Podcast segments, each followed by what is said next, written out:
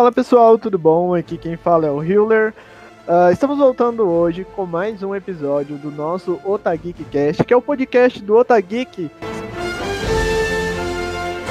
Se essa é a sua primeira vez ouvindo o nosso programa, seja bem-vindos ao nosso podcast. Saiba que nós já atingimos a marca de 29 programas disponíveis, então dê uma conferida nos episódios anteriores e acesse o nosso site que é otageekbr.com. Todo dia tem uma matéria nova lá esperando você.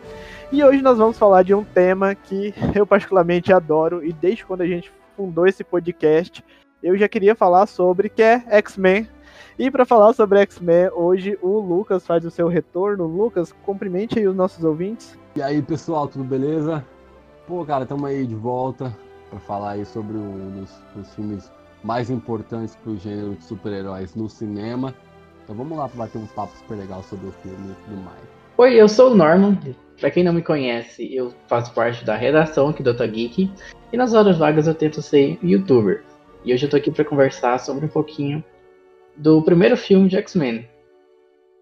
Ah, gente, hoje nós temos um novo participante aqui do nosso podcast. Ele já é, já é redator lá do site do Otageek, que é o Thiago, que está fazendo a sua estreia. Thiago, cumprimente os nossos ouvintes. Fale um pouco dos seus trabalhos além do Otageek, claro, antes da gente começar a falar sobre esse tema desse programa. E aí, galera, tudo bem com vocês? Eu sou praticamente um mutante, eu escrevo sobre X-Men em alguns lugares, em algumas plataformas. Também escrevo sobre X-Men quadrinhos aqui no Otageek e vai ser um prazer falar sobre o que eu mais amo nessa vida, que é X-Men. Então, vamos embora. Então, gente, é, antes de falar de X-Men, nós temos que falar um pouco da produção do longa, né? Como que se concebeu.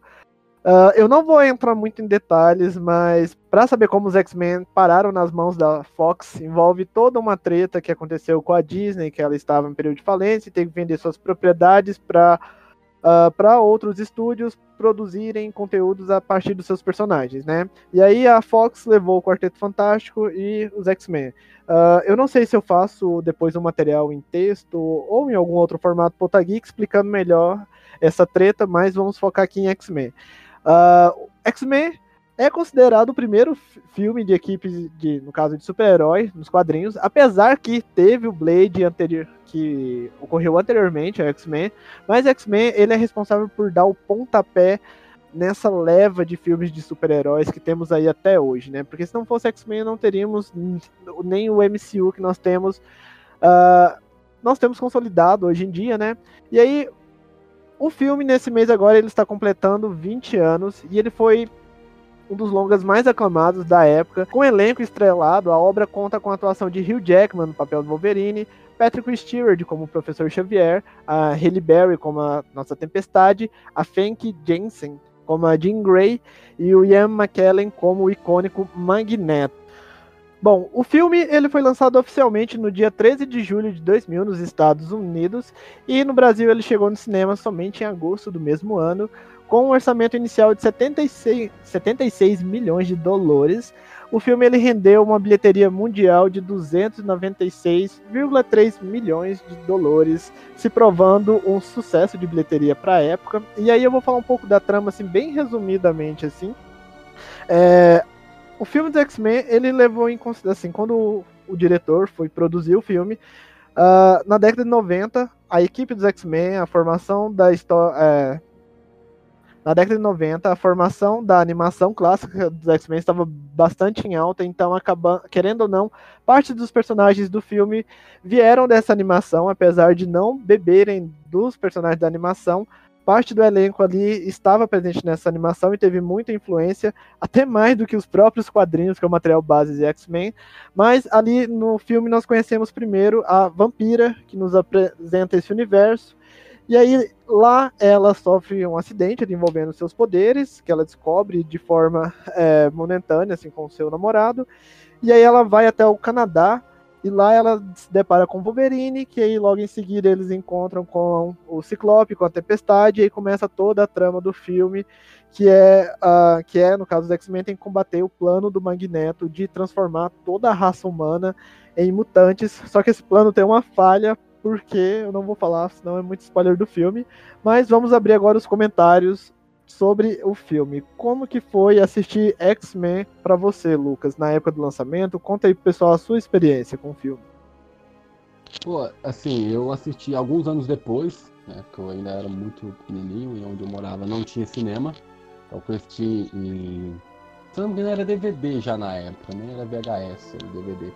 E cara, foi uma experiência, tipo assim, é, surreal, porque eu consumia muito a animação que passava na SBT, do X-Men Evolution, e, e ver esses personagens em desenhos sendo pessoas reais no cinema foi algo surreal, assim, incrível mesmo, uh, num filme. E, e, principalmente ver Wolverine, Cyclops, que era um dos personagens que eu mais gostava, é um dos personagens que eu mais gostei hoje. E foi algo assim surpreendente demais, cara. Foi algo assim muito foda mesmo. Pra mim, o... ver esse filme foi uma coisa assim bem incrível pra época, porque assim, eu não vi no cinema, mas eu vi assim é quando saiu em DVD, na, na época o VHS, depois o DVD, né, no caso.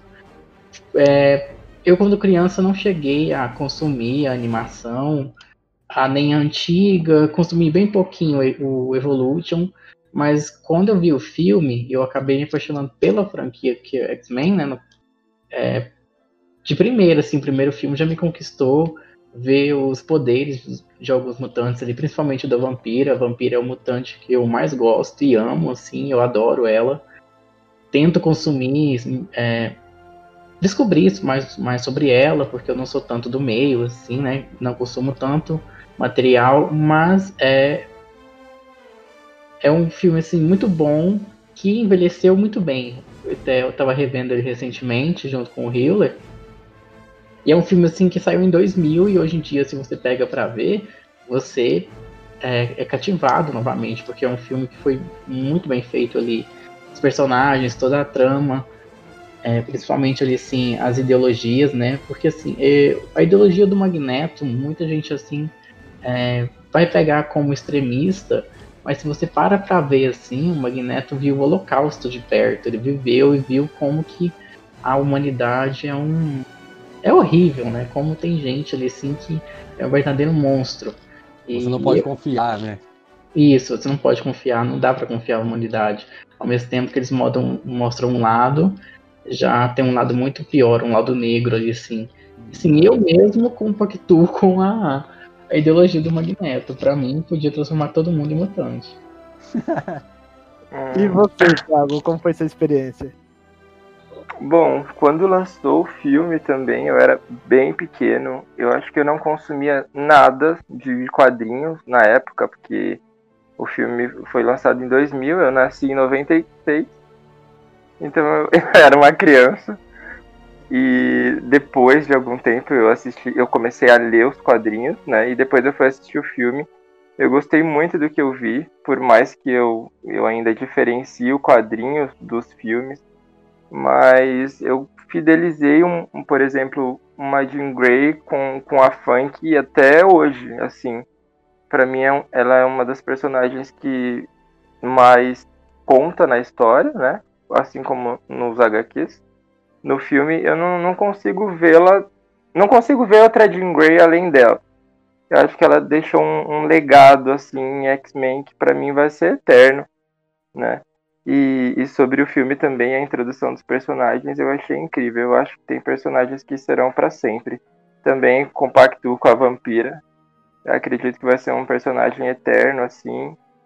Como a Ellen Page também no, no papel da Lince negra. Então são pessoas assim que para mim vai ficar marcado, não importa quantos X-Men, quantos filmes de X-Men eles farão pro resto da vida.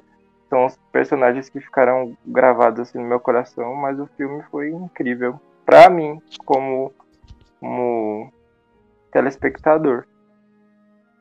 Eu acho que até falando um pouquinho do que o Thiago Norman falou, um pouquinho dos personagens que eles mais gostam e dos atores, é uma das coisas que que Brian Singer e todos, toda a questão, todas as pessoas que estavam por trás da produção do filme acertou em cheio, que foi no elenco. Porque Sim. a gente não pode negar que todos, sem exceção de nenhum, assim, saca? Nessa primeira, nessa primeira trilogia, até que na segunda também, o elenco é super, super legal, super bom. Mas essa trilogia inicial dos X-Men, tipo, tirando Patrick Stewart e Emma Kelly, que já eram conhecidos, né, já eram estrelas em Hollywood, todos os demais que vieram depois disso, que estavam começando na, na indústria hollywoodiana, abraçaram o papel e, e, e viram o valor que tinha no, nos personagens dos X-Men e entregaram atuações espetaculares.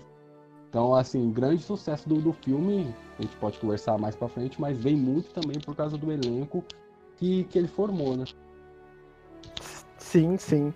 É, assim, só para fechar o, o, nosso arco de experiências, a minha experiência com X-Men eu não vi época do lançamento, porque nessa época eu tinha acesso a esses filmes só quando vinha pro Brasil e passava na TV aberta, passava tipo na Globo, na tela quente. E aí, quando eu vi o anúncio daquele filme, assim, eu acho que na época já passava X-Men Evolution, eu tinha contato com X-Men Evolution, só que eu tinha com os filmes. E aí eu já tinha lido um quadrinho aleatório, assim, não, não sabia muito. Mas eu vi o filme e eu amei o arco da vampira, porque a vampira faz o papel nosso telespectador. Ela. Nós senti, nos sentimos na pele dela ali, porque ela vê que tudo aquilo lá é novo para ela, é pro Wolverine também, mas para ela é novo. Então a gente fica meio com um papel de telespectador junto dela e conhecendo aquele universo de poderes, conhecendo aqueles personagens. E uh, é um ótimo filme, né? Como vocês falaram, nós não podemos negar que todo o elenco estava ótimo e cada um sabia o, a importância que cada personagem tinha ali. Mesmo que para produzir o filme eles não tenham se apoiado tanto no material base, que é as histórias em quadrinhos, porque na época rolava aquela de. Uh, ok, nós vamos fazer um filme de, de uma equipe de super-heróis, mas nós não podemos falar que eles são super-heróis. Eles não podem assumir essa identidade, ainda são pessoas. Bryce Singer tentou deixar o negócio uma coisa mais pé no chão, e aí foi o resultado do, dos uniformes de colantes, né? Dos famosos uniformes de colantes, né? De Matrix também, que veio referência. Halle Berry sempre será a melhor tempestade. Eu acho que a fidelidade aos personagens e a escolha realmente foi assim. Meu, não tem o que falar. Perto dos outros filmes mais recentes, assim, é, é, muito difícil fazer um comparativo assim de, de tamanha fidelidade ao personagem. Realmente, porque os personagens desse filme e dos. No caso ali, os, vamos considerar assim os originais, os filmes originais ali, os, os primeiros filmes. Foram personagens que se encaixaram muito bem com, com os personagens dos quadrinhos. Eu acho que ninguém vai conseguir ver outra vampira se não for Anna Paquin, se não, outra tempestade se não for Halle Berry principalmente a questão do Wolverine. Assim, os personagens a gente acabou é, ligando a, o, o, ator e a atriz ao personagem. Então é muito difícil assim. Eu mesmo assim fico em dúvida quando eu pego os filmes mais novos e vejo a nova, a nova atriz fazendo a Jean Grey. Assim, é uma coisa assim que é difícil de engolir. E como o River estava falando, eu queria apontar aqui o quão nerfados os personagens estão. Eles estão muito fracos. Nossa, eles estão muito, eles estão muito fracos ali no filme. E olha que eles estão adultos, né? Então é pra cada um ter ali um. um saber controlar seu poder. São professores, né?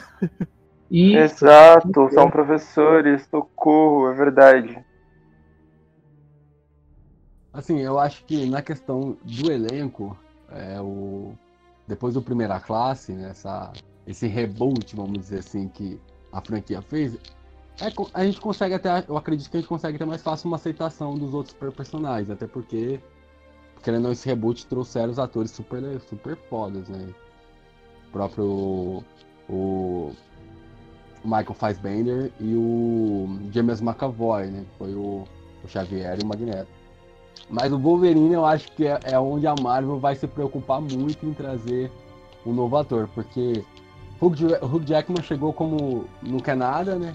Mais ou menos a quase a, sei lá, a terceira opção ali para ser o, o Wolverine. Abraçou e fez uma carreira. A carreira dele, né? Se construiu em cima do. se criou em cima do Wolverine. Eu acho que é onde a Marvel pode estar muito preocupada em trazer um novo ator para fazer ele. E não sei não se ela vai demorar um pouco para trazer o Wolverine.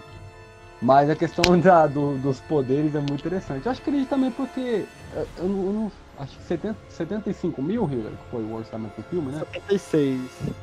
É, eu não sei se é um orçamento muito alto para efeitos visuais, mas querendo ou não, é onde é, de- deixou um pouco a desejar mesmo, se a gente pode dizer, questão de mostrar os poderes do- dos mutantes.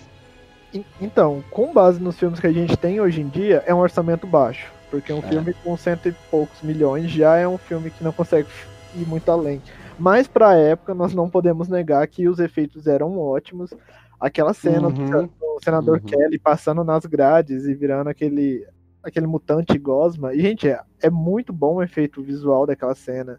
As cenas do Exato, é verdade. controlando o metal, fazendo as pontes, tipo, ele faz o caminho dele, assim, é muito icônico. E É por falar em. Magneto, o Ian McKellen, ele, ele é abertamente, né, militante LGBT, Sim. ele é gay assumido, e tanto que ele ajudou muito na questão de trazer a essência dos X-Men e falar para assim, ó, escuta aqui, esses personagens representam a minorias da sociedade, então que tal você fazer isso aqui no seu filme, né, cara?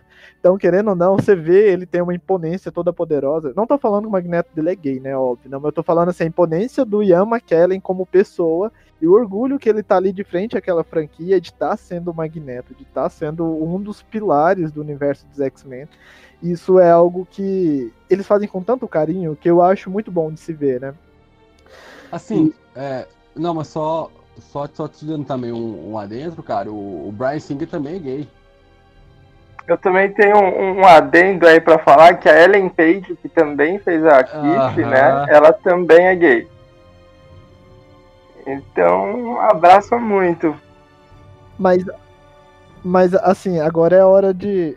Eu acho que nem tem, nem existe fã do Brian Singer, mas eu vou meter o pau nele mesmo. Não, é claro, não, não, não tirando o que ele fez, de- assim, o que ele fez depois, eu não sei se fala se é depois ou se é antes, mas assim, não, não, Não, excluindo as não é- coisas ruins que aconteceu depois, mas ele também, ele, ele também tinha essa, essa vontade de, tra- de trazer um pouco mais sobre a essência do, do X-Men. Não, não é nem isso, não é nem isso. Na verdade, desculpa discordar de você, Lucas, mas ele não tinha vontade nenhuma, porque X-Men é Uhum. uma equipe. Vingadores é uma equipe de super-heróis que combatem o mal, combatem vilões. X-Men Uhum. é um grupo, é uma família, é um time que trabalha em equipe. E o Uhum. Brian Singer, quando ele foi ver a galeria de personagens que ele tinha disponível, ele viu um personagem Wolverine. Opa, Hugh Jackman, então tá, você é o protagonista do nosso filme. Aí ele já quebrou tudo do filme, tudo que é X-Men já foi quebrado ali. Por isso que eu, eu amo Hugh Jackman, eu adoro ele como Wolverine, mas eu odeio o personagem Wolverine por causa desse protagonismo forçado em uma caralhada de filmes que veio pela frente, mas começou ali no X-Men 1. E eu vou além. O Brian Singer é um tarado, é um tarado que fez isso com o pra ficar dando close na bunda do Ciclope, na bunda do Wolverine, dando close na garganta do Wolverine, fechando o colante. Eu tô falando isso porque eu vi o filme hoje com muito ódio. E essa maricona fez isso. Então ela fez um desserviço pra quem é fã de X-Men. Pronto, desabafei. É, real. Não, eu, eu não discordo, não. Não discordo, não. Concordo plenamente. Ainda tirou tempo de tela de personagens que se realmente eram incríveis e poderiam ser muito melhor trabalhados, como a minha querida Jean Grey e até a Tempestade. Né, perder tempo de tela, perder tempo de tela filmando bunda e, e garganta, sabendo que temos personagens que, infelizmente, com o passar do tempo, né, do filme 2 e 3, não deu tempo de aproveitar tão bem por conta de coisas que foi um desserviço. assim, só pra terminar minha parte de pistolar o Brian Singer, é, o di- ele diminui tanto os personagens e nerfa, isso agora não é questão de efeito especial, mas tem uma determinada cena que eles têm que levitar o Wolverine, aí a tempestade levita ele com o ar, e aí a Jean Grey, não, eu só vou canalizar aqui pra você não entortar pro lado. Eu falei assim, gente, a Jean Grey consegue levitar um homem. Só eu, eu pensei isso também. Aí eu fiquei, meu Deus, velho, que, Jean, que, que que é isso, minha filha? Scott, me ajuda! Eu. Jean, por favor, seja ômega. Sim. Tempestade, dois ômegas lá. Exato. Cara, mas assim, eu acho muito na questão do Hugh Jackman, foi muito na questão do próprio público. Saca? Porque. por mais que ele era meio que um protagonista. Ele era o protagonista do, do, do, primeiro filme, mas eles, acho que eu digo que eles não imaginavam também que o Hugh Jackman ia ter a força que ele teve no decorrer. Pra ter, pra ter um, um filme solo e o terceiro filme, que é o confronto final, ele ser praticamente o cara que vai salvar todo mundo. Mas, não, mas se o filme for baseado. Se o filme foi baseado nas HQs, o protagonismo já não, não era pra ser dele. Ah. Porque cada um ali tem um protagonismo diferente, né? O Wolverine tem uma revista solo, ok, mas quem é o coração dos X-Men? É o Wolverine? Não, não é. Ah, eu queria, eu queria falar sobre o, o Wolverine, uma coisa, uma das poucas coisas que eu gostei dele, porque eu não sou fã do Wolverine, nem na HQ, nem nos filmes. Mas eu não posso deixar de falar que eles usaram bem o personagem na hora de proteger as crianças, os alunos, eles deixaram o Wolverine assim como. É, como a frente mesmo, né? A frente de, né? de cuidar dos alunos e ele daria realmente a vida para cuidar daquelas crianças, assim como ele faz em HQ, né? Na HQ. Porque é, criança é. mutante pro Wolverine é criança. Não luta. Diferente da ideologia do Ciclope, né? Que, que inclui várias outras coisas, que a criança já por ter nascido mutante, ela já tem que aprender a se proteger e a usar os poderes. O Wolverine é completamente o contrário. Criança tem que ser criança, ponto final. Tanto que ele fez isso com a Kitty, que dá para ver muito bem no filme, né? A proteção dele que ele tem com a Kitty e com outros jovens na época. Como dá pra ver que ele fez no HQ com diversos personagens, mas aqui a gente não tá falando de HQ. Mas eu, eu acho bonito. A, a vampira, né? Que você fala.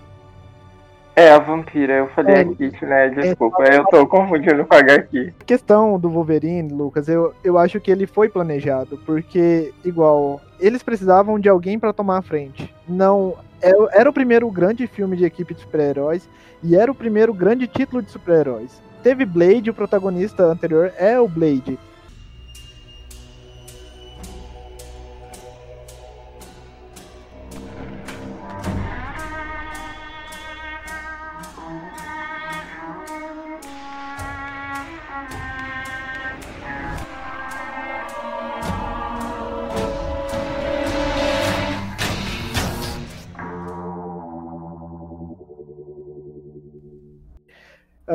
Teve, tinha os outros filmes agora bem mais antes, por exemplo, lá na década de 70 da DC, mas era outra coisa, mas sempre tinha um protagonista. Então eu falo assim, só do fato do Brian Singer colocar o Hugh Jackman lá bombado lá, toda hora sem camisa, de forma gratuita, expondo desse jeito, demonstra que ele, assim, ele é muito aficionado pelo personagem e ele não soube trabalhar a essência. Tanto que o Kevin Feige, na época, ele participou da produção do primeiro filme do X-Men, só que a cadeira dele era bem baixa lá na produção. E ele toda hora ele cutucava e falava assim: ou oh, vocês têm que olhar o material original. Você tem certeza que esses personagens agem dessa forma? E aí ele ficava cutucando. E aí por isso que ele tem, ele, ele tem muita expectativa de fazer o que ele quer fazer no MCU com os mutantes agora. Então, tem muito disso também ali do protagonismo exacerbado. Mas igual eu falei, eu não tiro o mérito do Hugh Jackman, eu gosto dele, mas eu não gosto do, do Wolverine ali. É, beleza, mas a gente tem que. Tudo bem, mas a gente tem que pensar na questão também. Será que, que, que daria certo se tivesse alguma coisa diferente? Ah, com certeza sim. Será, eu acho que cara? se deixasse. Porque ah, eu acredito que sim. porque a, a gente tá falando também na época de 2000, tá ligado? Então, eu, eu acredito que o perso... Eu não sei, eu, eu falo por mim, não, não sei se por ser gay, não sei se é por ser equipe, por achar que quando eu olho X-Men eu vejo ele sendo um grupo de minorias, né, que todo mundo teme e odeia. Eu acredito que não, não é o Wolverine aquela coisa, sabe, que a gente deveria ver. Eu acho que a gente precisava ver outras nuances da história além do protagonismo exagerado dele. Porque eu acho é, assim, tipo. Que não é. é X-Men não, não é necessariamente somente o Wolverine, luta e sangue, né? Isso é X-Force.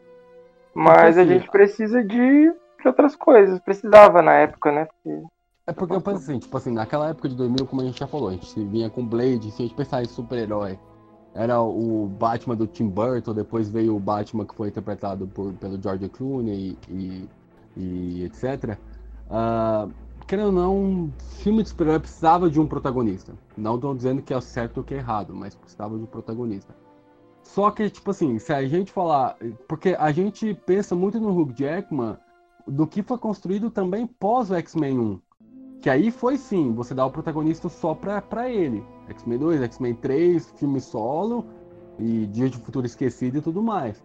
Porque uhum. a partir do X-Men 1, que, que ele cresceu de uma forma muito gigantesca, a, é, o próprio ator, né, o próprio Hugh Jackman, o próprio personagem, você não conseguir é, desvincular o ator do, do próprio personagem, que ele cresceu tanto assim. Mas eu penso, como o primeiro filme, uh, por mais que vamos dizer que ele salva a, a, a, vampira naquele final, tá os dois, sabe? Porque é, ela era a, o, vamos dizer, o gancho, né? A, e ele era o cara que iria tirar ela de lá. Então, vamos dizer que tá os dois ali no, no meio a meio, como os protagonistas. Aí, se a gente pensar no decorrer de todos os filmes, sim, o Hugh Jackman ele criou algo que ele foi sendo o principal de todos os filmes depois. Mas na, na, naquele filme, primeiro filme, eu não vejo essa. Eu entendo todo, tudo que você fala em questão do Brian Singer dele sem camisa e tudo mais. Mas, cara, tipo, eu, eu, eu não sei se teria como fazer de outra forma, saca? É, é igual o Thiago falou. Teria, porque igual lá no, no, terceiro ato, na hora que o Wolverine vai salvar ele, a vampira, os três os outros três personagens ficam cruzados esperando ele lá agir. E eu falo assim, gente, equipe, trabalho em equipe, cadê os Exato, negócios? né? X-Men não é uma pessoa, é uma equipe, tem que ter trabalho é. em equipe. E o que não falta é gente boa nessa equipe, gente. Wolverine para mim seria uma das últimas opções. Porque Mas... tinha tanta gente boa para ter um certo protagonismo e ali sim a chance de mostrar os poderes e tudo mais e, e tal. Mas, mas. Sim. Mas é outro personagem que tá ali que eu quero, que eu quero falar dessa personagem. É, não é protagonista, ela é a nossa Uber, pilota de Ubercóptero oficial do Magneto, a ladra de, de dados confidenciais, que é a Mística.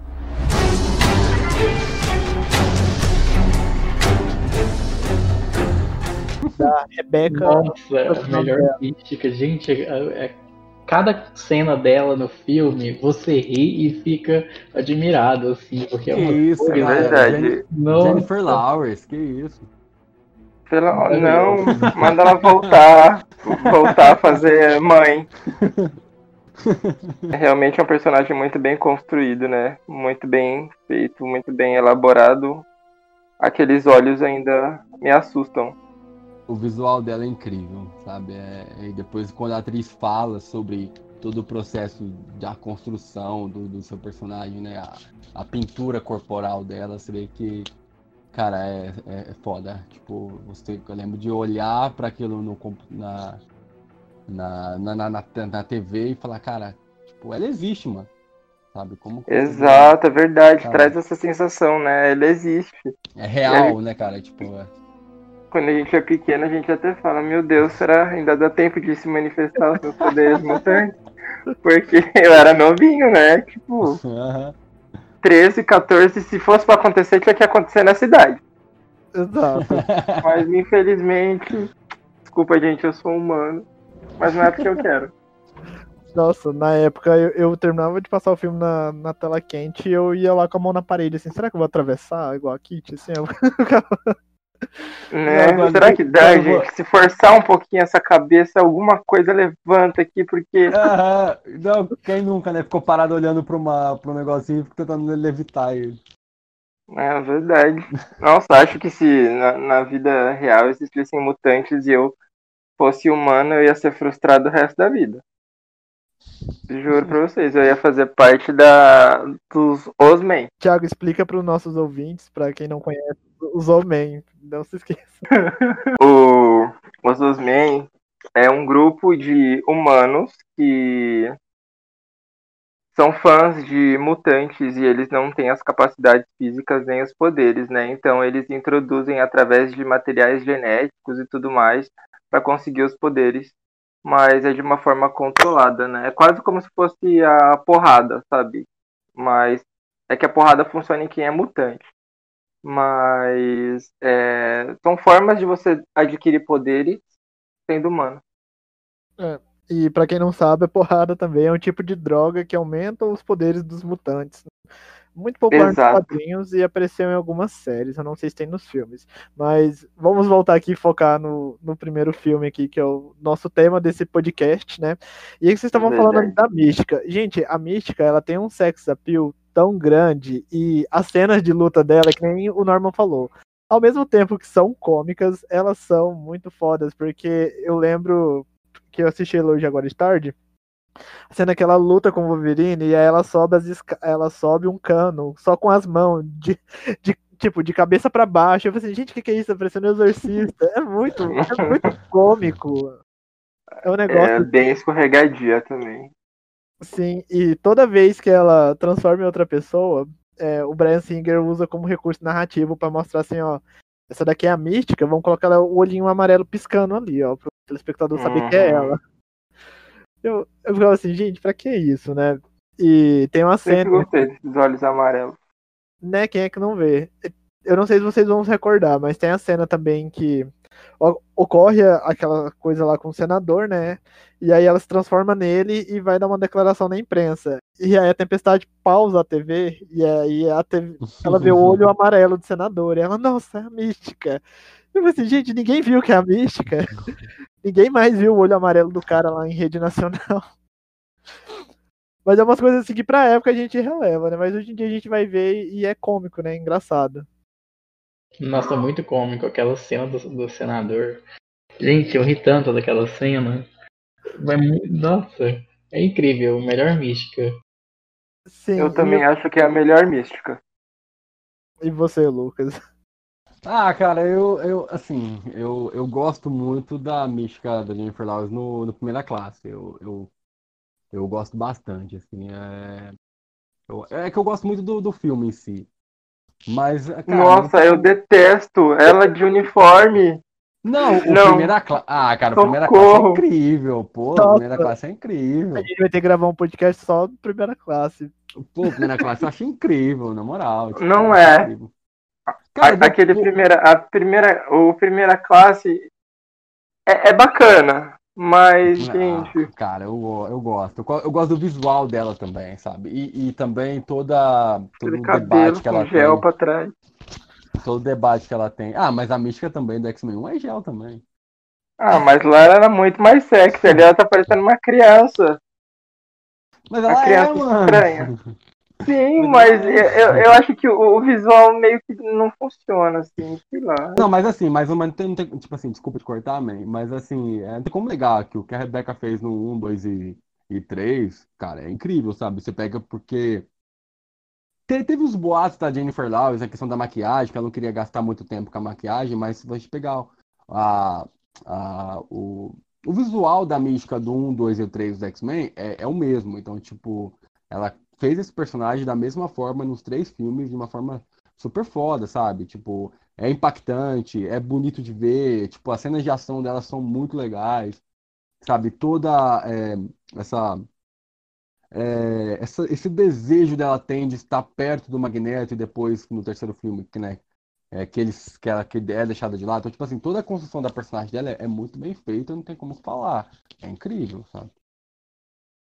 Assim, É. pra, pra falar que eu não só falo mal da mística da Jennifer Lawrence, eu gosto do visual dela e até tanto, eu acho que foi até um feedback do primeira classe. No Dias de um Futuro Esquecido, ela já faz algumas acrobacias, ela já tá tentando usar um pouco E, mais é, eu. é, graças a Deus. Só, Sim, só que aí ela, ela perde no azul, mano, nesse filme.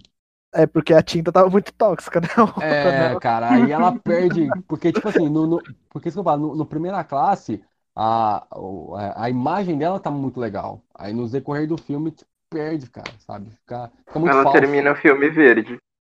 Fica muito falso. É, ele Fica sempre muito fala falso. isso. Mas, Mas assim, é, o, o que a Rebeca ganha muito, tipo assim, se a gente pegar comparado com a, com a Jennifer Lawrence, é, é a imagem, cara, sabe? É muito real, cara. Sabe? Você não olha pra ela e fala que é pintura, saca? Uhum, E lembrando que era anos 2000. Isso, mesmo.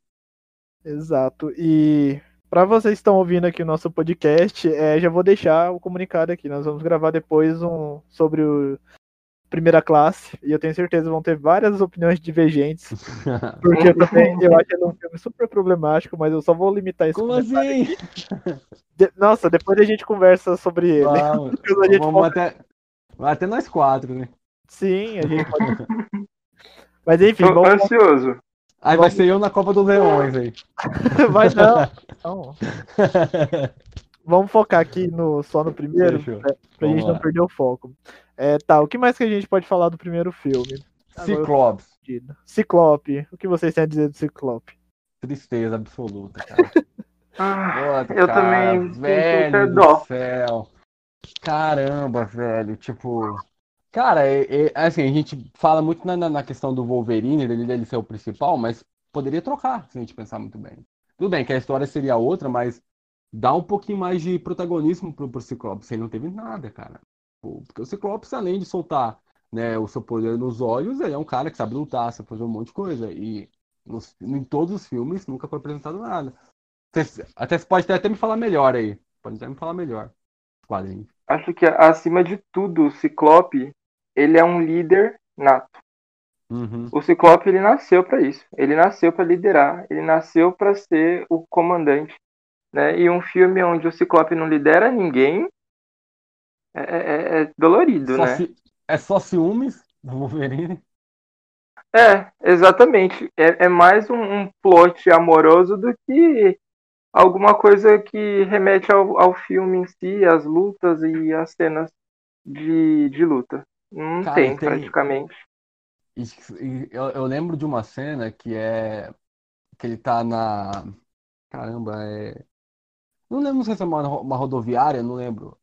Que é quando eles vão, que eles vão resgatar a vampira. Que aí um, um garotinho olha pra ele e dá um sorriso e ele olha pra ele e retribui o sorriso. Não sei se vocês lembram? Sim. Que o Groucho Sim. aparece. Cara, aquela cena, tipo assim, você fala, tipo, é a essência do Ciclopes, tá ligado? É o líder, é o cara que, tipo, qualquer criança olha e, cara, ele é, o- ele é foda, saca? Exato. É, é- Então, tipo, você vê que o Brian Singer, ele, sabe, plantou um negócio ali, mas não desenvolveu. exato. Era necessário trabalhar muito o Ciclope. Uhum. Mas não só nesse filme, né? Acho que em todos. Acho que É, e não foi, é, ele não foi desenvolvido nenhum. ele não foi desenvolvido em nenhum.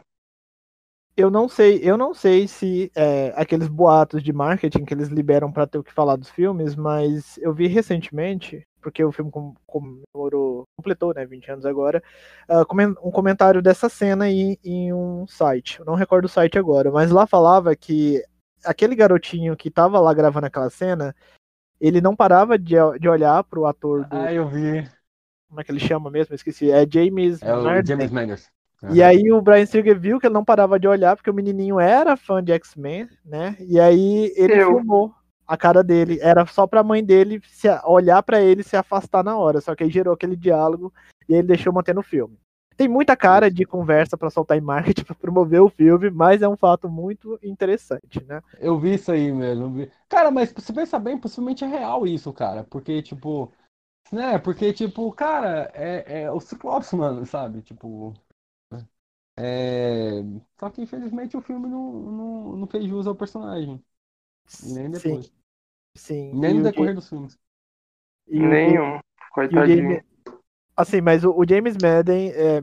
Ai, gente, não sei se estou falando certo sobre o nome dele, mas ele serviu bem o Ciclope. Ele fica Não, é. maravilhoso com aquele visor, muito Não. lindo. E Visual- visualmente é espetacular mesmo. sim, Sim, é um personagem que é assim, tem sérios problemas de ser gado. É um grande gado. É triste. Um grande gado assim da, da Jean. Ele Não tem, não tem assim uma história sobre ele ali no filme. Ele aparece ali algumas vezes e fica naquilo. é, É, não tinha tempo, né? O Brian Singer tinha outras prioridades ali na trama. Mas. E no peito do, do Wolverine de moletom. exato. O moletom meio aberto, assim, só mostrando o peitoral. Inclu- inclusive, é, rola um As shade, veias do braço. rola um shade na cena que eles estão saindo na primeira vez lá no X-Jato e eles estão de. O Wolverine veste o colante a primeira vez, e aí dá a cena, né, no, no pescoço dele, dá o close, e aí ele fala, ah, por que vocês usam isso aqui? Não sei o que que tem, faz uma piadinha. Aí o Ciclope vai falar, ah, melhor que usar colante amarelo, né? E é E tipo, tipo, você, deixa eu te perguntar, deixa eu perguntar pra vocês, o que, que vocês acham se fosse colorido? cara, se fosse colorido, X-Men ia estar no topo até agora, ia ter rendido muito dinheiro pra Fox. A Fox ia ser o que a Marvel é, porque a roupinha de personagem caricato colorido dá super certo, sempre deu, e eles, eles foram trouxas de não terem visionado isso no começo. Qualquer roupinha colorida ali já é algo que deixa os fãs extrapolados, assim, é aquela loucura. Eu não sei. Eu não sei- Exatamente, né? Porque até traz um pouco de fidelidade. Exato. Porque eles, porque eles pensam assim, ah, vai ficar caricato. Mas, gente, são pessoas com super Mas é, mais caricato que isso. né? Será, mano? Se a gente pensar nos anos 2000, sabe? Pô. Porque, tipo, a gente tá. Porque assim, a gente tá hoje, cara, com os super-heróis tá bombando, mas naquela época não tava. Não, mas eu falo assim, em questão do material base, material dos quadrinhos. Naquela época, quadrinhos bombava. Ali, assim, apesar que a Marvel tava em Mas cinema- É, mas não é. não- eu falo assim, nem nem Marvel Rio, mas assim, o cinema de herói não bombava, né, cara? Só que é que também, até como a gente falou antes, cara, é bagagem de Matrix também, né, cara? Então, exato. Tem, Mas- sabe, e, e querendo ou não, cara, a gente pensar 70 milhões na época, possivelmente era muito dinheiro, então. Ah, Tem que ter um retorno. E o público mais adulto também, que possivelmente eles queriam também, né, cara? Mas eu penso assim, não ter, mesmo se tivesse os uniformes coloridos, com aqueles personagens não ia dar certo, porque eu acho que a exigência do público ia ser muito maior. Porque se você vê a Jean Grey com a roupinha ali azul, com uma tiara assim na, na testa, você espera ó, aquela Aham. mutante ali, ela tem que arrebentar com tudo, né? Acho que a frustração talvez ia ser até maior. Mas, por Eles exemplo, a vampira. Gente, a vampira nos quadrinhos, nas animações, a vampira é muito foda. Você não espera que a vampira seja uma personagem sensível, chorona, que fica Ela só. voa, gente. Ela voa, gente. Ela tem. É. Tipo, ela adquire super força, gente. Ela vai na porrada, ela bate de frente. Capricha mais nesse discurso, queridinha. Exatamente. Tanto que a, a Ana Paquin, que faz a vampira, sempre que tinha as Comic Cons, o pessoal perguntava, os fãs falavam assim, ô, isso é personagem, quando que ela vai voar? Quando que ela vai ter super força? ela olhava pro Hugh Jackman e falava assim, ah, quem sabe se eu fosse o Wolverine eu poderia fazer isso, né? Porque, tipo, ela escancarava. Hate. Todo- ninguém aguentava o, o favoritismo do Wolverine. Tanto que teve uma época que a Ana Paquin tava fazendo uma peça de teatro e aí ela se pendurou nos cabos. nos cabos lá, e aí o povo achou, nossa, a vampira vai voar. e a gente ficou iludido. falou, "Não, Finalmente. A vampira nunca voava. Nossa, eu lembro da fanfic dos cabos de aço até hoje, de ver ela pendurada. eu nunca vi ela voar nos filmes. Comentei que é o que todo mundo quer, tem vontade de ver, né? Ver a vampira voando e arrebentando todo mundo ali, como ela merece ser reconhecida. Sim, e é obrigação do, do Kevin Feige de colocar ela e a Capitã Marvel pra ter um embate e ela colocar a Capitã Marvel em coma, porque. Exato, exa não, mas é, mas é, porque é necessário. Eu tô esperando 20 anos isso, gente. Vocês não estão entendendo. exato. Pelo menos na TV. Porque é, é necessário pra gente ter uma vampira forte. Porque, gente, a vampira ela não é só membro dos X-Men. A vampira é- foi tudo nessa vida. Membro dos Vingadores, membro dos X-Men, de tudo que você pode imaginar. Nós precisamos de uma vampira que pare de chorar. Sim, e atualmente ela tá casada com o Gambit, né? Tem um relacionamento dela com o Gambit aí que pode ser explorado. O casamento dela foi lindo, assim. É, E- entre aspas. Foi, meio, foi bem legal. Eu amo essa HQ. E, e assim, só pra fechar aqui a parte da vampira, é, eu espero que eles usem ela pra solucionar o problema da Capitã Marvel na MCU, porque a Capitã Marvel é o Deus Ex Machine, personagem mais forte, e se vier outros vilões, ela bate neles, então eles têm que dar uma solução pra isso. Ou a vampira suga um pouco do poder dela ali, ela fica um pouquinho mais fraca, ou joga ela em coma logo mesmo, em escanteio, que é melhor pra todo mundo, pra abrir espaço para outros personagens. Mas enfim, nós aguardamos a vampira e aguardamos o coma da Carol. Que tem que vir Ah. logo. Sim. Por favor. Vamos falar agora do nosso querido professor Xavier com Patrick Stewart. Stewart. É, ele já estava famoso na época por causa de Star Trek, né? Ele e o, e o Ian McKellen, né? Eu não sei qual, qual produção que o Ian McKellen estava fazendo, mas ele já era um nome consolidado ali na Senhor dos indústria. Anéis, acho que gente já feito já. Já tinha saído antes de 2000? Eu nem lembro de que ano é Senhor dos Anéis. Eu acho que ele tem 200 anos, o professor Xavier, porque, gente, ele é muito Não, velho. não, verdade, 2001. Sim. Quantos anos ele tinha em, em 2000 no, no filme? Porque ele já Velho. era muito velho. Eu não sei. eu não lembro. Mas eu acho ele um professor Xavier maravilhoso. 61. Me perdoem. Ele tinha 61 anos. É, agora ele tá. É 80, né? Ele tá agora, é verdade. Com 81.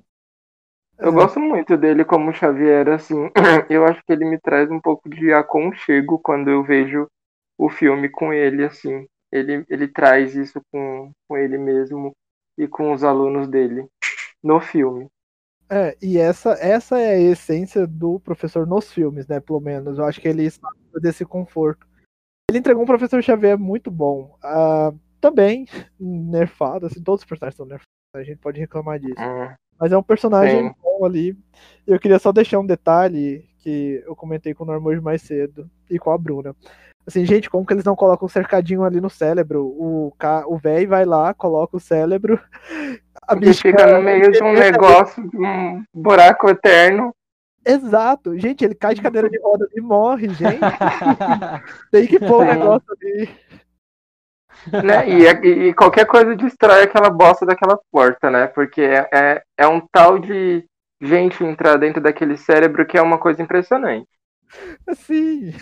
Não, eu, eu lembro que eu pensava que se eu fosse um mutante, eu não entraria lá, que eu ia ficar tonto, cara. Eu ia cair pra um lado e pro outro, tá ligado ali?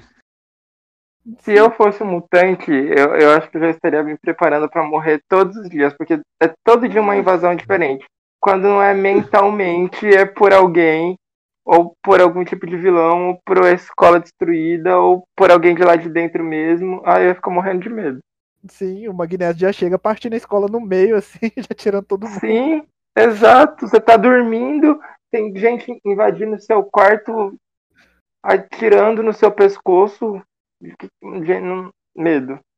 É bem difícil. Ô, Rio, mas assim, questão até também que a gente voltando um pouquinho na questão das, das roupas, dela toda preta e de couro, eu acho que também tem muito a questão dos dois atores também, né, cara? Porque quando a gente fala do público mais velho, que a gente pode pegar assim, é muito provável também por causa do Patrick e do Ian McKellen, tá ligado?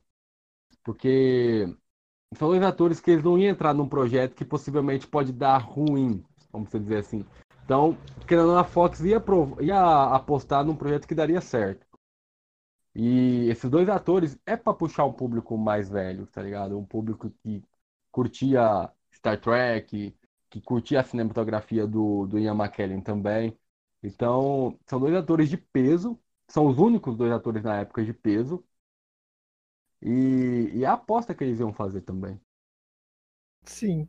É, se bem, se bem que o Ian McKellen, ele era bem mais espelantafuso, né? Igual eu tinha falado lá no começo, e ele Nossa, tentava, e ele tentava voltar o filme, assim, pra, pra esse caminho, assim, ó, aqui, a essência, minorias e tal. Mas eu, mas eu falo na questão do Mas, público mas eu mais entendi, o seu, eu entendi o seu ponto de vista. Pra apresentar pro público em si, tem uma aceitação maior, né? Assim, Uhum. cara, eu não sei, mas eu, eu, Hiller, particularmente, eu acho que daria certo. Assim, não é o que o público estava esperando na época, mas se, sei lá, se a vampira usasse a jaquetinha dela com a roupinha verde e amarela, que desse uma imponência maior pra ela, seria já um- uma coisa diferente. Verdade, eu, eu concordo super. eu acho que daria um aspecto maior.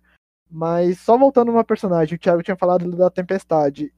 Eu amei a Halle Berry, mas eu acho que ela não é ainda Tempestade, senhora dos elementos. todo, é, não tem toda a capacidade da Tempestade, porque a Tempestade é uma deusa, ela é muito imponente, ela já entra, Sim, lá, já desce o raio ali, já é tipo, eu tô aqui, é como se fosse a Beyoncé chegando no lugar. Então, exato, eu, eu, eu concordo super. Só, só te cortando, só pra eu não, não perder a, a linha, eu acho que chega a ser necessário, gente, um filme sobre a Tempestade, porque a Tempestade ela não é só uma mutante. Além dela ser ômega, ela é uma deusa, então tem toda uma história, assim, de, de, de, de mulher, né? É, quem assistiu a animação dos anos, dos anos 90, pelo menos viu a, a imponência que a Tempestade fala, porque ela sabe que ela é uma deusa. Ela se comporta como uma deusa. E realmente a, a Halle Berry não, não se comportou como uma deusa, mas também ninguém sabia quem era a Tempestade antes, né, no filme.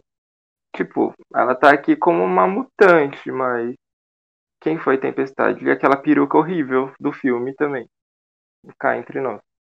Exato, eu, eu falo isso, Thiago, por causa de um diálogo lá. Tem um momento que eles perguntam se ela tem medo dos humanos e ela fala que ela tem medo dos humanos. Assim, gente, a Imagina, gente. Tempestade tem medo de alguém. O que, que é isso? Ela realmente é a Beyoncé dos X-Men. Porque Tempestade. Bom, há brigas, né, no fandom de X-Men por causa da Tempestade. Então, no filme a gente esperaria, esperaria muito mais dela também. Assim, para quem tá ouvindo esse podcast, gente, eu não quero a Beyoncé como tempestade, tá? Eu só usei como uma metáfora mesmo. Eu amo a Beyoncé. Nem a Viola Davis, eu posso fazer aqui uma lista de pessoas que vocês estão pedindo para ser tempestade. Pelo amor de Deus, gente, não. Só que também, cara, tipo, eu vejo muito na questão de quando eles uh, realizavam seus poderes, é, é mais, eu acho assim, que na época foi muito mais do que a força que o poder tinha, mas era mais do que o visual que ele trazia. Então, tipo, quando o Wolverine é, saía suas garras das mãos, quando o Magneto levitava alguém, quando a Tempestade ficava com os, olhos, com os olhos brancos, quando e ela, ela ia tirar apenas umas nuvens do céu. Então eu acho que é. tipo assim, o, fi o filme se baseou muito no visual e não tanto na força do poder de cada um ou quando o Ciclopes também lançava uh, o seu poder dos olhos. E, então, acredito que o filme, é, por mais que eles não eram tão poderosos, o filme se focou muito no visual mesmo, de mostrar é, como eles ficariam fazendo aqueles poderes, sabe? Então, e, e nisso que a gente pode, querendo ou não, foi muito bem feito, saca? É, sim. Sim. Eu... Inclusive o filme tem muito de é, eu não sei se é um recurso cinematográfico da época, mas eles tinham muito de dar muita ênfase no rosto deles, nas expressões deles em determinados momentos, igual ah, vai acontecer tal coisa. E aí a câmera ela ia lá, parava no rosto deles, via a reação deles daque, daquele conflito de que ia acontecer. E hoje eu noto que no cinema de hoje, pelo menos super-heróis de hoje, é tudo mais rápido, mais é, é, ágil, só que não vou dizer que é bom, porque às vezes você não absorve o impacto daquele acontecimento como devia, e aí X-Men, por ser mais pé no chão, dá o tempo de criar aquela atmosfera de suspense, você vê a reação do personagem em determinada é, situação, igual, só para puxar assim, um paralelo, por exemplo, ah, você tá lá no Homem-Formiga e aí ele tá gigante e fica pequeno. Aí, gente, qual que é a reação das pessoas em ver isso? Então, eu vi que antigamente nesse primeiro filme, o Brian Singer tinha muito cuidado de ver isso. Qual é a reação dos personagens diante do contexto que eles estão sendo inseridos. E isso tem muito nos quadrinhos antigos. Os quadrinhos uhum. antigos tem muito uhum. Ah, eu vou levitar essa cadeira com o poder da minha mente e tal, muito detalhado. Eu não sei se foi uma inspiração ou se é um recurso cinematográfico da época, mas eu acho isso muito bom. Dá um. Não sei, faz, te conecta muito bem a trama. Conecta mesmo, porque a gente, que nem eles usaram até no filme, né? Como a gente já falou, com a mística. A gente viu tantas vezes ela com o olho amarelo, e depois a gente pôde identificar que o presidente Kelly com o olho amarelo era mística, graças a esse tipo de recurso. E também os atores de peso, né, cara? Então, tipo, são atores que queriam passar muita expressão com, no, nos seus rostos, saca? É... Verdade. Ela então, podia você, voltar, você... inclusive, né? Porque, porque, assim, possivelmente não foi barato trazer o Patrick e o Ian McKellen. Então, você dá essa, vamos dizer, esse trabalho maior para esses atores que, que vão trazer algo mais nas suas interpretações também. Eu queria comentar sobre o enredo, assim, que o enredo, se você não prestar muita atenção nele, você se perde, assim, em algumas partes. Eu não sei vocês, mas eu as primeiras vezes ali, sim, eu fui entender assim, basicamente no segundo, na segunda vez que eu vi o filme, o, o ponto principal ali do Magneto, porque assim, depois do ponto em que ele pega a vampira, toda aquela máquina, aquela máquina, assim, a gente não sabe de onde veio e quem criou, né? Não sabe, ela só apare aparece lá. Eu acho que esse é o ponto mais confuso do filme. É, ele, ele quer assim, ele quer se vingar da humanidade e ele tem uma máquina que praticamente transforma é, humanos em mutantes. Só que ele não sabe que essa máquina ela tem um problema que depois que ela transforma os humanos em mutantes, o DNA deles corrompe e eles morrem. Só que o filme, toda a trama do filme se resolveria se o Xavier mandasse um SMS telepático ali e falasse assim, ô, oh, liga isso aí não, cara, vai matar todo mundo, você tá louco? Now the world don't move to the beat of just one drum. What might be right for you may not ele, ele, tem o um capacete, cara. Não, mas ele mandava pro Dente de Sabre, pro estagiário ali, porque ele faz isso na cena lá da, dos policiais, na hora que o Magneto vai ameaçar os policiais. É. Xavier possui ali o, o Dente de Sabre. possui, possui é. bem, tipo a Karma, né? E manipula ele. Mas enfim, a gente teria resolvido a trama. Mas. Aí não teria filme. É, é sem filme. Nem na hora lá que você falou que ele manipula o dente de sabre, ele tava, o Magneto tava de capacete, mas era só fazer o dente de sabre dar um papa, né? Um papa, que o capacete voava longe. Sim. É, mas a gente ia precisar de filme mesmo. É, mas aí também tem a questão, tipo, o, o Xavier falou que nunca mais entraria no, na mente do Magneto. Ah, isso aí é coisa de casal ex-mal resolvido. É de primeira. ah, mas eu, mas eu acho o filme amarradinho, cara.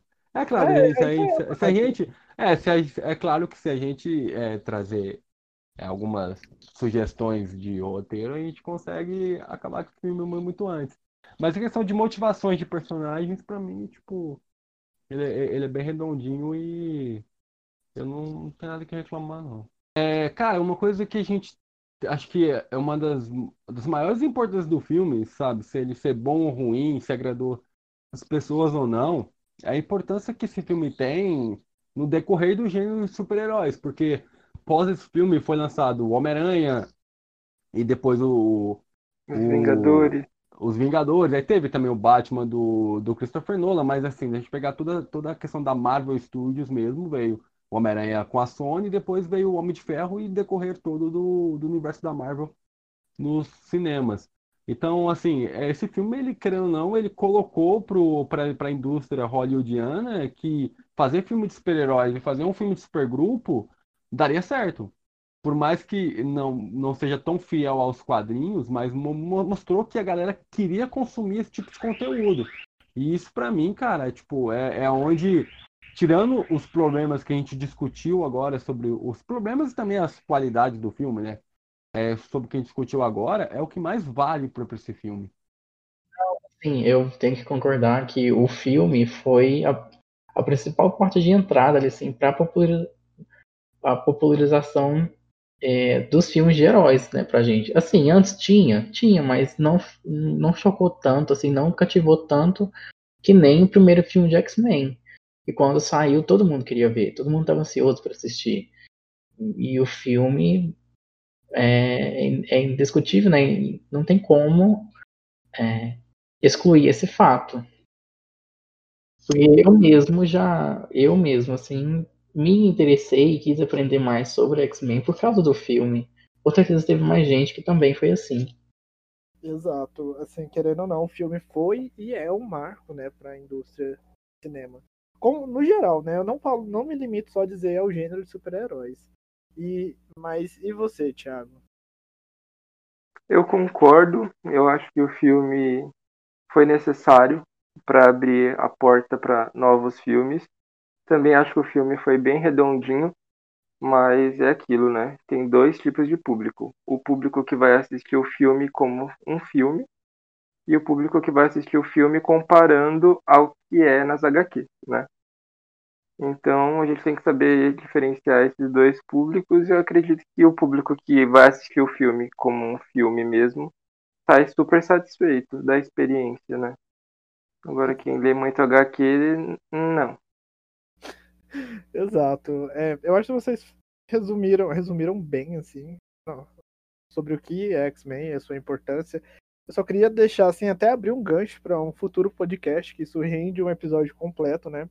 Porque, uh, como havia falado no começo desse podcast, bem resumidamente, a Marvel teve a treta lá de perder os personagens, e aí na hora, que ela viu que os seus brinquedos estavam com o vizinho, e o vizinho estava lucrando com seus brinquedos, Ela viu e falou assim: Ok, eu tenho outros brinquedos guardados ali, eu vou tirar esse da prateleira e vou brincar, né? Vou pôr aqui minha vitrine. E aí começou o Homem de Ferro, e aí começou toda uma questão de boicote aos personagens nos quadrinhos, que aí os fãs de X-Men passaram a sofrer por uma fase ali, começou Vingadores e X-Men em 2011. Menino do céu. Só agora que a gente parou de sofrer, e aí eu acho que a gente pode falar um episódio, um podcast exclusivo sobre isso, mas nós não podemos tirar a importância que foi e é o primeiro filme dos X-Men. E se a gente pensar, né, Rio? Tipo, ele é tão importante que a galera hoje ainda fica preocupada quem será o novo Wolverine, porque, assim, por mais que a gente até conversou bastante sobre a, o, protagonismo, o protagonismo do Hugh Jackman, a galera fica toda preocupada. Quem será o novo Wolverine? Muita gente nem quer um novo Wolverine.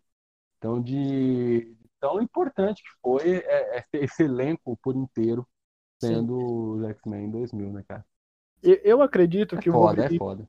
eu acredito que o Wolverine vai ficar na geladeira por muito tempo e porque ele saturou.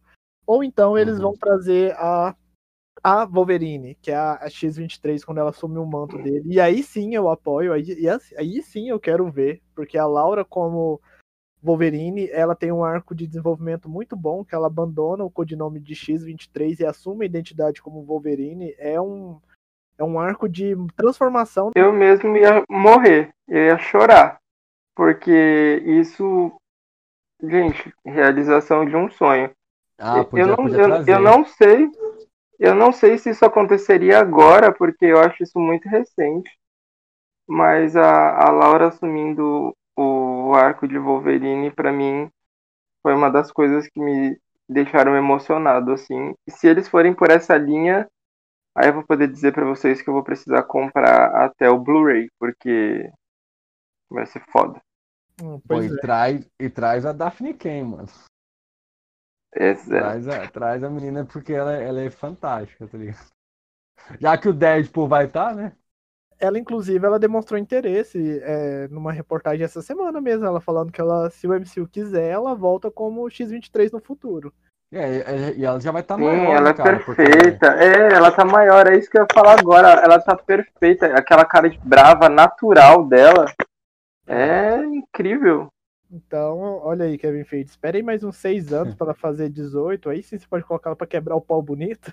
E até lá, Uhum. sem Wolverine, e a gente conhece os X-Men, que é família, que é equipe, e a gente tem um Cara, é- descanso do, das garras do personagem. Mas é isso, E- gente. e- Tem mais algo para complementar? Pô, fechou. Por aqui tá de boa. Por mim também. Ok, então. Quero um podcast sobre Krakoa. Ai, quem tá.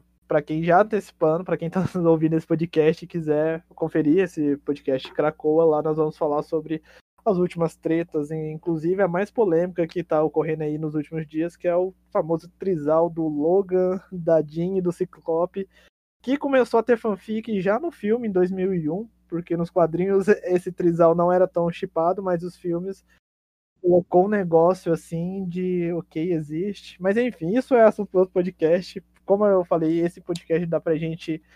ah, abre portas pra gente falar sobre vários outros assuntos. E pra gente se despedir, vamos começar pela ordem do chat, ali começando a partir do Lucas. Pô, galera, brigadão por para quem está ouvindo até agora. É, podcast super bacana sobre um dos filmes mais importantes aí do gênero, se não é o maior e o filme mais importante do gênero de super-heróis que levou o gênero nos cinemas.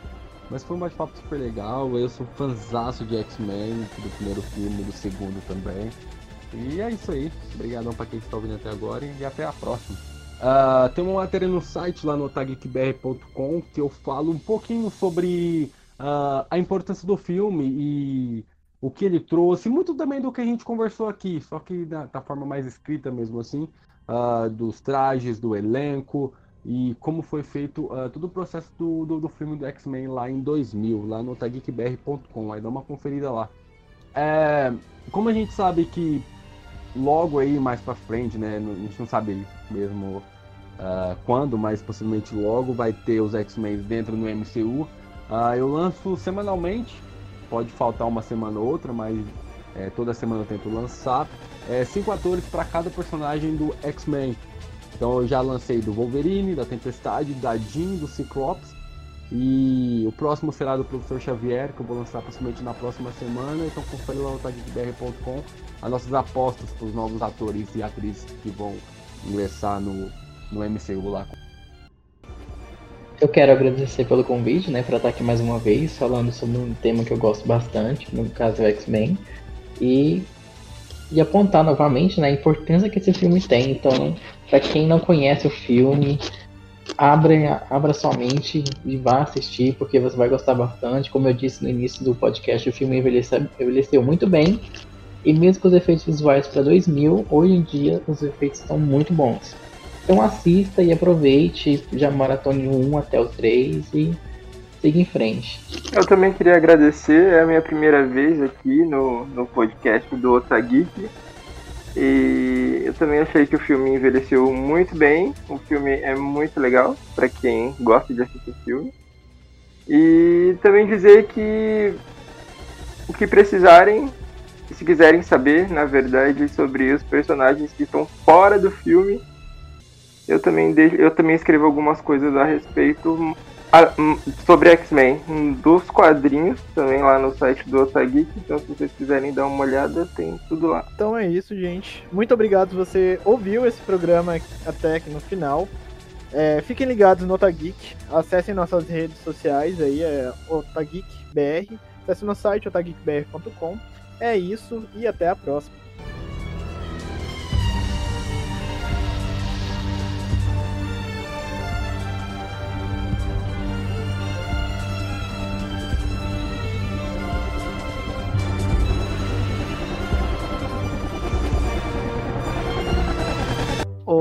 O, Aleph, pode falar em seguida. Ah, sim, tranquilo. Pode começar agora? Aham. Uhum. Peraí, deixa eu só. Só um minuto. Corta, por favor. Ó. Oi, eu sou o Norman. Pessoal? Ninguém. do Magneto pra, pra transformar todos em vampiros e ele era o cara que iria. Ele entregou. Ele entregou o professor Xavier. Não, tudo bem. A gente corta na edição. É, ele